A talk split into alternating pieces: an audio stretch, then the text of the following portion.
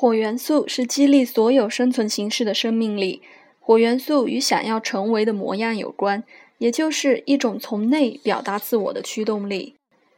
第一宫是火象宫位，也是角宫。如果我们综合火元素和角宫的特质、能量的释产生和释放，就可以完整的阐释第一宫，以及释放生命能量的活动。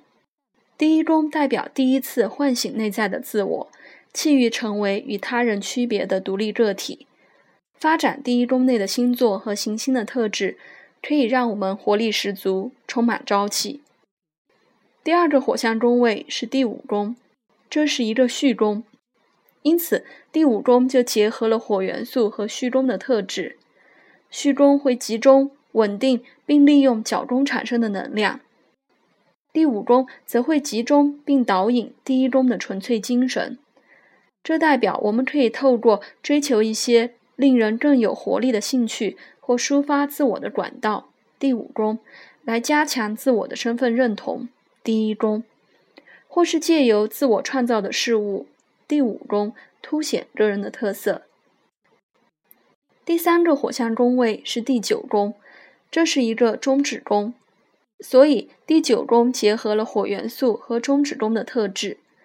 中指宫会重新考虑我们专注的能量，我们会在此重新调整这股能量，然后再重新定位。在第九宫里，我们会从更深广的角度去看待人生和自己，颠覆旧有的自我意识。在第一宫里，火元素在内心深处熊熊的燃烧。到了第五宫时，烈火就会向外蔓延。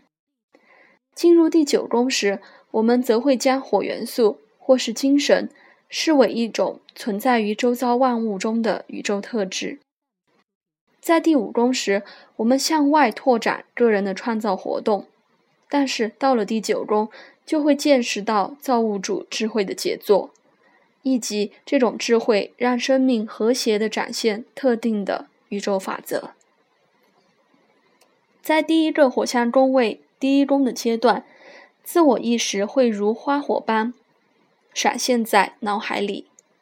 进入第二个火象宫位第五宫阶段时，我们会坚定并强化及表达自我的身份认同。到第三个火象宫位第九宫阶段时，火象的创造本质会透过统御众生的原型法则，展现出非个人性的一面。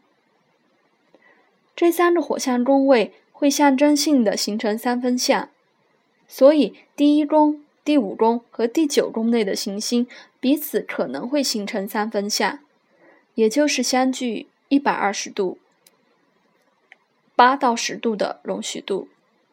但是，当我们观察相位时，必须实际的去计算行星之间的角度，而不能单从宫位去论定。因为第一宫内的行星不一定会与第五宫内的行星形成三分相。